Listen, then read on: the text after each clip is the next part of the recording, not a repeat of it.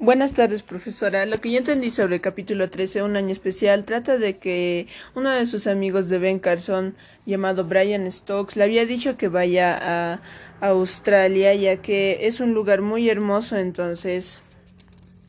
él pensaba en que no era un buen momento para ir a Australia, ya que su eh, esposa Candy había perdido dos mellizos y estaba también embarazada y el doctor le había dicho que repose desde el cuarto mes, entonces ella estaba reposando y no tenía que hacer mucho esfuerzo. Pero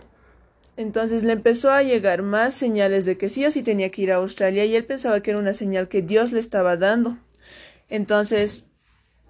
se entusiasmaron y decidieron ir a Australia y cuando llegaron a Australia los recibieron unos adventistas del séptimo día y entonces ellos le empezaron a dar hartas cosas a Ben y a Candy por lo que, por lo que ella estaba embarazada. Y él se dio cuenta de que la gente era muy buena y él y Ben entró a trabajar en un hospital ese año porque estuvo un año en Australia, entonces trabajó y estaba bien y todos le felicitaban porque él hacía eh,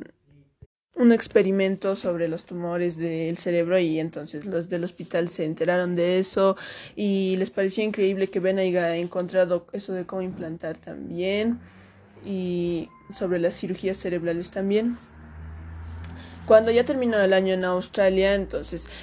eh, uno de los jefes del hospital le dijo que se quede, que en ahí iba a estar mejor que en el hospital Hopkins, ya que en el Hopkins no lo iban a querer por lo que era negro. Y entonces él le insistió harto para que se queden ahí, pero Ben eh, seguía teniendo esa meta de estar en el Johns Hopkins desde que era niño y eh, les dijo que no y al final volvió a Johns Hopkins y se tuvo una gran sorpresa porque fue todo lo contrario a lo que le había dicho eh, esa persona. Y al final Ben se convirtió en el jefe de neurocirugía pediátrica